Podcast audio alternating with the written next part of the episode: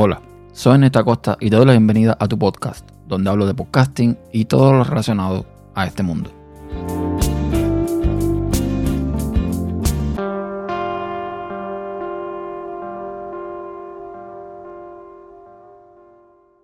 Bienvenidos a un nuevo episodio de tu podcast, donde por supuesto vamos a hablar de lo que nos gusta a nosotros los podcasters, que es temas de podcasting. Voy a comenzar por varias noticias y para empezar voy a comentarles sobre un proyecto en el que estoy inmiscuido, un proyecto del que soy parte, un proyecto que vine a hacer crecer y bueno, de que estoy bastante orgulloso, que es CubaPod. CubaPod es una plataforma que permite reunir a todos los podcasts cubanos o podcasters cubanos. Una plataforma creada por Carlos Lugones, al cual espero un día esto traer aquí al programa para conversar acerca de esta plataforma y que ha ido evolucionando muchísimo desde hace un tiempo para acá. Resulta que ahora se ha lanzado una nueva herramienta dentro de la plataforma, un panel de control donde tú puedes tener como podcaster mayor control sobre todos tus shows, sobre tus episodios, etc. Una vez que te registras y una vez que vayas registrando tus podcasts, por supuesto, con el correo electrónico que tienes puesto en el feed de tu eh, podcast o de tus podcasts, pues vas a tener acceso a una pantalla donde vas a ver todos los podcasts que tengas registrados. Y en cada podcast tienes un botón que puedes ver los detalles de cada programa. Una vez que entras a los detalles, tienes acceso a una serie de información, como por ejemplo un detalle general acerca del podcast, donde puedes ver el nombre, el correo que está registrado, el feed RCS de donde la plataforma agarra ese podcast, el enlace directo al bot, porque recordemos que CubaPod, más allá de la plataforma web, más allá del sitio web cubapod.net, lo que hace de CubaPod algo diferente es un bot que te permite interactuar con los podcasts cubanos mediante Telegram. De eso vamos a hablar en otro episodio porque hay bastante información que dar. Es un proyecto muy interesante pero básicamente, alrededor del bot es eh, donde se concentra todo, digamos, eh, lo diferencial que tiene esta plataforma. Entonces, como les decía, ahí vas a ver también el enlace directo al bot en Telegram y te permite acceder directamente a, al, podcast, a todas esas podcast que estás viendo y a sus episodios. En los episodios además puedes ver no solamente el enlace al bot, sino también puedes ver si fue publicado en Twitter y Telegram. Este proyecto nació como una especie de, vamos a llamar, eh, lector de feed o algo por el estilo, que lo que hacía era que cada vez que se publicaba un episodio nuevo, pues lo retuiteaba o lo tuiteaba mediante el bot. Y bueno, si tú seguías la cuenta en Twitter, podías ver cuando estos podcasts lanzaban un nuevo episodio. Todo esto después fue evolucionando y ha evolucionado bastante. Ya les digo, quedará para otro episodio. Total, que en esta parte de panel de control vas a ver tus redes sociales y vas a ver los métodos de donación. Para las donaciones hay tres métodos que se pueden usar. PayPal, Coffee y Transfer Móvil. Transfer Móvil es más bien una plataforma que se usa en Cuba para envío de dinero. Así que, eh, bueno, hay que tener en cuenta que esto es una plataforma de nicho, una plataforma para un determinado grupo de personas, no es para todo el mundo, por lo menos de momento. Entonces, eh, estas son las vías que tenemos para donar a nuestros podcasts favoritos si ellos tienen ya de alguna forma predefinido todos eh, los sistemas de donación. Luego tenemos la pestaña de episodios, como les comentaba, y debajo de la pestaña de episodios tenemos las analíticas, los datos de nuestros podcasts y podemos ver cuántos suscriptores tenemos mediante Telegram, cuántos han marcado el podcast como favorito, cuántas descargas únicas han tenido eh, los episodios de ese podcast y tienes un listado con todos los podcasts más descargados, con lo cual es muy fácil acceder a esa información y tener más o menos una idea de cómo se está eh, moviendo todo. Luego hay una pestaña de consejos, donde básicamente son consejos para mejorar un poco la experiencia dentro de la plataforma como tal, además eh, de otros otro tipo de informaciones que a lo mejor pueden ser útiles para los podcasters que eh, te ayudan de alguna forma a tener una experiencia mejor a la hora de publicar tus podcasts. Y por último, tiene eh, una opción en las preferencias que nos permite marcar o desmarcar si queremos recibir un resumen semanal de estas estadísticas a nuestro correo electrónico. Ya les digo, los chicos de CubaPod, los desarrolladores me refiero, están haciendo un trabajo excepcional con la plataforma y esto, ya les digo, va, va a dar de mucho de qué hablar y de eso vamos a hablar en un futuro eh, no muy lejano. Así que, bueno, estén atentos porque se vienen sorpresas con, este proyecto. El otro tema que quiero hablar son dos noticias relacionadas con Pocketcast. Primero, que Pocketcast ahora tiene un nuevo sistema de, digamos, de publicidad, o más de publicidad de promoción, muy al estilo de Overcast. Lo que nos permite hacer esto es que cuando pagamos por eh, que nuestro podcast aparezca en la aplicación de Pocket ya sea en Android, en iOS o en la versión web. Nuestro podcast estará destacado más o menos en la pestaña de eh, Discover que tiene eh, la aplicación. Lo malo que tiene esto, o lo malo que yo le veo, es que cuando ya tú usas Pocket como tu podcaster y tienes tus podcasts ya establecidos, no sueles ir a esa pestaña. Es decir, posiblemente cualquier persona que ponga o pague por aparecer en la pestaña de Discover, pague por gusto. Eh, dicho así muy, muy duramente, porque no tiene seguridad ninguna de que alguien vea tu podcast que esté puesto precisamente en esa pestaña. Ojo, el hecho de que tu podcast esté en una pestaña y esté resaltado y esté de alguna forma, pues, mm, digamos, eh, ahí en primera plana, no significa que realmente vaya a tener éxito. O sea, a lo mejor sí, aparece ahí, alguien por curiosidad pincha en el mismo, pero a lo mejor tu contenido no lo engancha. Así que esto lleva un montón de factores, no solamente pagar dinero por poner tu podcast en esa sección para que, digamos, destaque por sobre los demás. Hay que tener mucho cuidado con eso. Y lo otro es que tampoco es barato. Estamos hablando que por estar una semana tenemos que pagar dos mil dólares. Yo hace unos días estaba buscando y hice una comparación con Overcast.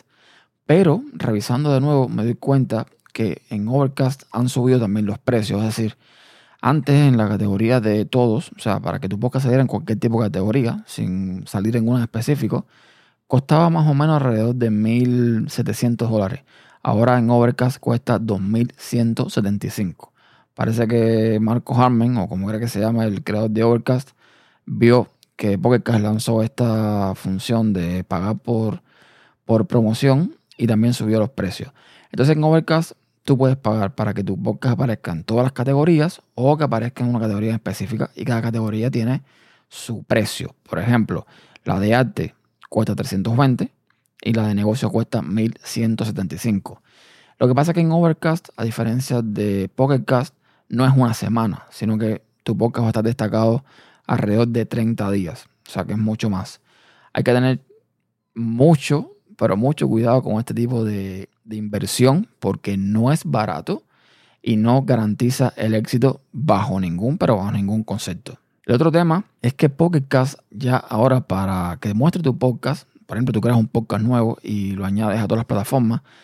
Y antiguamente, cuando tú añades tu podcast a Apple Podcast o iTunes, automáticamente salía en un tiempo en un podcast. O sea, tú usabas de podcast y encontrabas ese podcast que te habías añadido a la plataforma de Apple.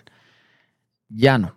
Ya para que tu podcast aparezca en Podcast, ellos han habilitado una especie de formulario donde básicamente tú pones la, la URL del feed y marcas si el podcast es público, o sea que todo el mundo lo pueda ver cuando busque, o si es privado, que nada más lo puedas ver tú. Esto parece que viene eh, porque hace unos, unos meses atrás, por ejemplo, a mí me pasó que tuve que pedirles a ellos eh, en Twitter directamente que me aprobaran o que me corrigieran algunos podcasts que había añadido a la red y que no se mostraban en Pocketcast.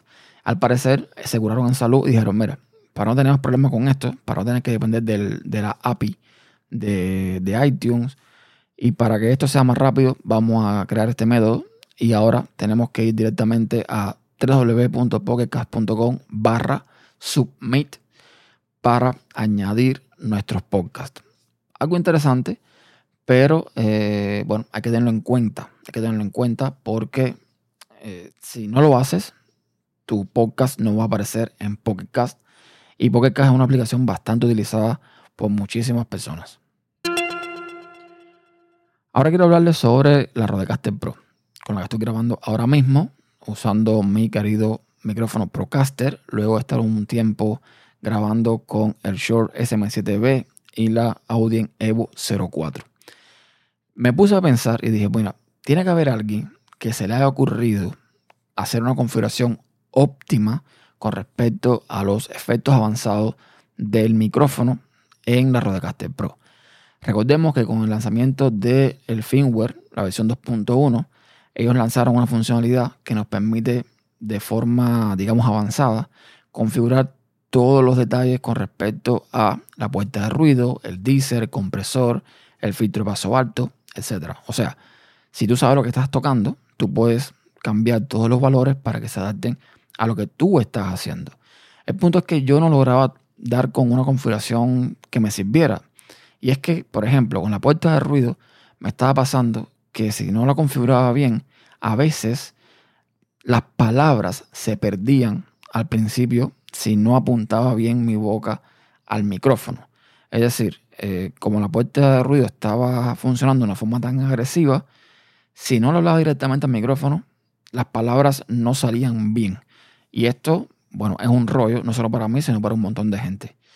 Y resulta que me puse a buscar y había un, un señor llamado Curtis Judd que en Reddit puso un enlace a su canal de YouTube. Y en su canal de YouTube tiene dos videos, que por supuesto dejaré las notas del programa, donde demuestra cómo él configura su puerta de ruido y su compresor en la Rodecaster Pro. El resultado yo lo hice justo como él lo configuró y está bastante bien. O sea, creo que el resultado que se tiene es mucho mejor que el que tengo yo. Aunque hay que tener en cuenta que esto depende mucho del micrófono que estemos utilizando en la Rodecaster. Yo creo que, por ejemplo, este, el Procaster, tiende más a fallar con estos efectos que el PodMic o el PodMic. Me parece que es así. Incluso el Short SM7B no funciona como funciona el Procaster y el PodMic en la Rodecaster Pro. Los efectos no, no funcionan de la misma forma. Entonces te das cuenta que Rode evidentemente tiene eh, ciertos eh, presets, ciertas configuraciones para sus micrófonos que hace que funcionen un poco mejor según el que estés usando y cómo lo estés usando. Así que hay que tener mucho eh, cuidado con esto. Voy a dejar los videos en las notas del programa, como les decía, para que si tienes una Rodecaster, eh, vayas y veas eh, la configuración como Cortis Jude lo dejó en su canal y a lo mejor esto te puede servir como me sirvió a mí. Y por último, pues presentar dos nuevos podcasts que se unieron a la red. En este caso estamos hablando, por ejemplo, de Sobran los Motivos, un podcast de Natasha Tenorio, donde ella pretende conversar sobre lo cotidiano, pero con una mirada desde la psicología. Ella intenta acercar a los oyentes a la ciencia que estudia la psiquis humana, brindando herramientas para mejorar las relaciones interpersonales, ofrecer un espacio para conversar sobre cómo educamos a los, a los hijos, eh, cómo asumir un debate en las redes sociales, entre otros temas de vital importancia para la vida diaria. Ya tiene dos mm, episodios publicados y se los recomiendo si les gusta sobre todo eh, escuchar una versión diferente o una opinión diferente desde un punto de vista más eh, psicológico. El segundo podcast que tengo en la red es Historia de nuestros campos del tío Oliver, que este es un podcast de historias contadas en los campos de Cuba. Son estas especies de mitos, leyendas, de cuentos ficticios que los campesinos cubanos, pues en las noches estrelladas, cuando no tienen evidentemente más nada que hacer, se ponen a contar y que han ido trascendiendo a través de los años y que se han ido recogiendo y el tío Oliver pues eh, nos lo cuenta. Muchas de estas historias tienen como objetivo no dejarte dormir, así que mucho cuidado a qué hora lo escuchas. Entonces nada, eso es básicamente lo que tenía para este episodio. Espero que lo hayan disfrutado y cualquier cosa, por supuesto, me lo dejan en los comentarios en el propio sitio web tupodcast.com barra tu podcast. Y esto es todo por ahora. Muchas gracias por dedicar parte de tu tiempo en escucharme. Si lo deseas, puedes dejar tus comentarios en tupodcast.com barra tu podcast y encontrarás todas las vías de contacto en tupodcast.com barra contacto. Hasta la próxima.